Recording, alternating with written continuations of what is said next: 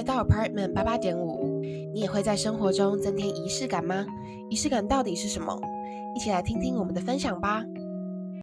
哎，你上礼拜的那个尝试，每天折棉被有成功吗？嗯，我的折棉被没有成功，但是，但是我把它改成，我就是起床的时候听一个 podcast，就听一个需要有一点点深度思考的 podcast，就可以维持我自己不要再睡着。然后我就有点，大概听到一半的时候，我就会慢慢的起床，然后边听在边刷牙、洗脸、做事，这样。我其实觉得蛮棒的，哎，就是一大早就可以吸收一点知识，然后又可以让自己起床，然后不会太痛苦。我觉得其实是目前维持了这个每每天早上听 podcast 的习惯了吗？嗯，今天没有，因为我今天睡 太晚了，我是直接惊醒的。但前几天就是平日上上学日的时候，大概都有。哦，在我们比较规律的状况下，好像可以维持这些仪式感是比较容易一点点。就像我也是比较规律的生活。嗯，像我也是啊，就是之前我的。仪式感就是早上起来，我一定要泡一杯咖啡，然后念一下我的跟语言相关的东西，然后再全部搞定之后才去上课。但我就会觉得，哎，我一天比较早开启，然后今天是比较有动力。哦，哎呦，你你的仪式感好厉害哦！就 是感觉有咖啡加进来就很不一样。你说，可是哦，嗯，不知道，就是我自己也在想，就是。仪式感到底是什么东西？就是比如说，要怎么样才可以被称作一个仪式感吗？还是就是就仪式感跟习惯或者是怪癖有什么不同？你觉得？好像好像对于仪式感的定义，有一句话是叫做“它就是一连串象征性的动作，然后它通常是固定而且重复的，并且缺乏直接的生产目的。”就像我上次跟你建议的那个折棉被，它也是 没有什么直接的生产目的。像温的棉被，它也不会造成我生活什么的不好的影响。对，没有直接的生活目的。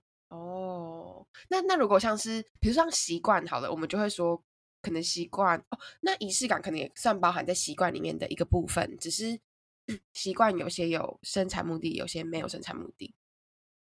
嗯，不过我觉得仪式感可能也又也不是完全是这样子，它可能又分了两个两个类型吧。像我们今天可能讨论的是日常生活中的仪式感，那它可能就会跟我们的习惯融入在一起了，因为那是我们日常在做的事情，所以我们每天都会做，久而久之它会变成一个习惯。但有另外一种仪式感，是有点像是，嗯，比如说你去高级的餐厅吃饭，那那个餐厅它的氛围很好，你有很多的。嗯，灯光啊，然后气味、气氛那种整个的整个的感觉，就是一种仪式感。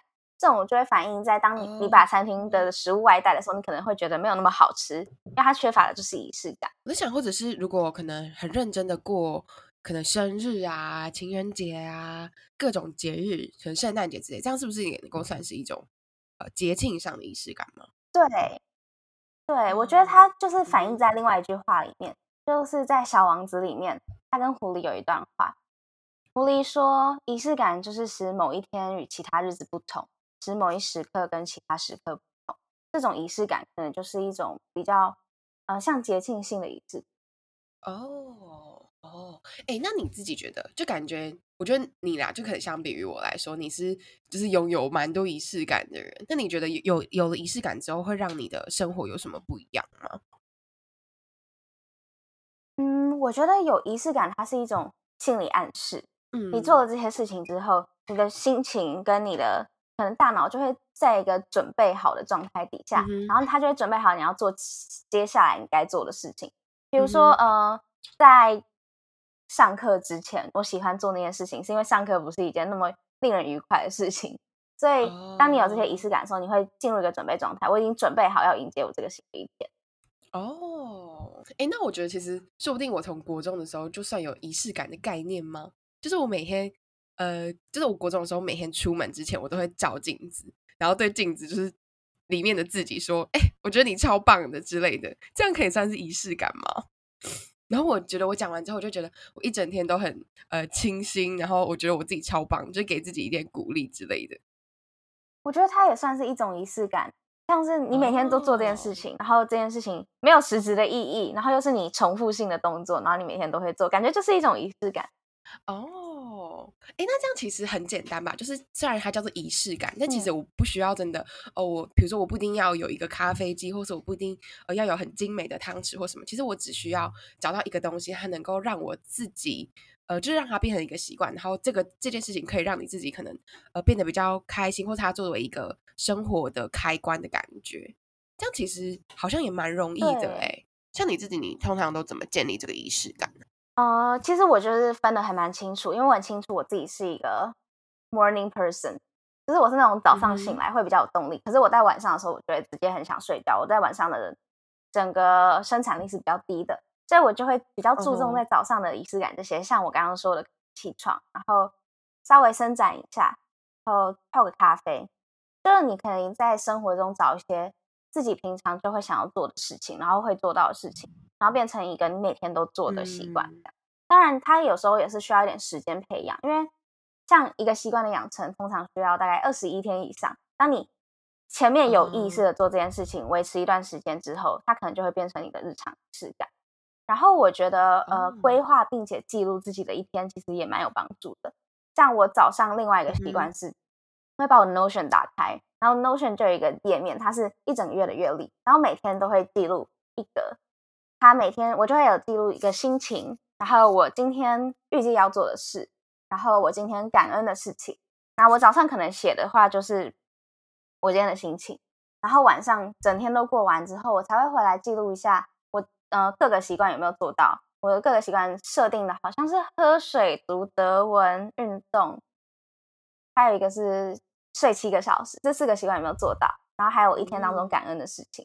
其实我觉得这样的仪式感对我整个人的心情稳定，还有去反思我一天当中的遭遇，或者是嗯遭遇跟收获的时候，也是蛮有帮助。哦，哎，可是我还想问一个问题，就是因为我觉得像这些事情，好像其实你都会需要花一点心力来做嘛。然后有些人可能就会说：“那我就已经很忙啦，我怎么可能还有空做这些有的没的仪式感？”然后。是呃，这样子，就是有些人可能会觉得这样就是很很很花时间啊，做一些没有意义的事情。而且我们刚刚都说，它就是没有生产目的的。对，就是这个仪式感，是不是其实通常还是你在一个状况比较好的时候才有办法来做啊？嗯，一方面我觉得的确是它会，它是没有生产力的东西，然后它的确会需要点心力去做。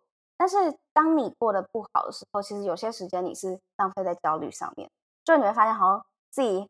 明明很多事情要做，可是就没有什么生产力。其实我觉得有时候你如果去建立一个仪式感的话，你至少像是你在你的生活里面有一个东西可以抓住，所以你就有办法维持自己的稳定性，给自己可能在一个变动很大的生活当中一点点稳定性，可能会有点的帮助吧。但是的确啦，就是像我自己，如果真的太忙的话，我有时候也不会每天晚上都乖乖的去。把我的什么心情都记录下来，然后可能早上也是睡太晚了，没时间泡咖啡。但我觉得这就是另外一点仪式感，跟刚刚好像有提到的怪癖是不一样的事情。因为像怪癖，它它某些程度、某些呃某些方面上面跟仪式感有点像，就是你可能会持续性的做某件事情。但怪癖它是强迫性，所以当你某一天不做的时候，你可能会感到不舒服。可是仪式感它其实就是一个，因为像附加的东西嘛，它会让你一个生活可能。过得稍微更好一点点，但你没有这个东西的时候，其实也不会对你造成什什么样的伤害。嗯，哦，而且我在想，说说不定就是当你在过得不太好的时候，可能像你刚刚讲的，有一个东西可以抓住，就是说不定这个仪式感可以作为一个衔接，就是让你自己有一些呃不需要呃，就是不需要非常有目的性，但是它是一个持续你有在做的事情，作为一个基础的规律，说不定做了之后会让你自己越来越上轨道，越。变得越来越好吗？我觉得说不定这也是一个蛮值得尝试的事情，因为我觉得像我自己就是之前就是起不来嘛，那我觉得其实尝试这个像是听 podcast 这个仪式感之后，我就有比较规律的起来，然后起来之后也比较算是有生产力吧，我自己觉得。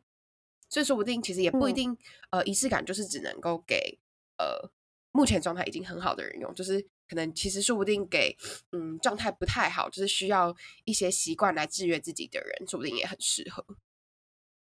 嗯，有点像是你可以建立一个新的开始，就比如说你现在刚考完试，然后你透过建立一个新的仪式感，去帮自己找到一个新的状态，然后把前面的那些不好的情绪都稍微阻隔下来。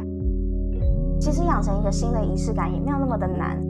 那你也会想要养成一个新的习惯或仪式感吗？欢迎来跟我们分享。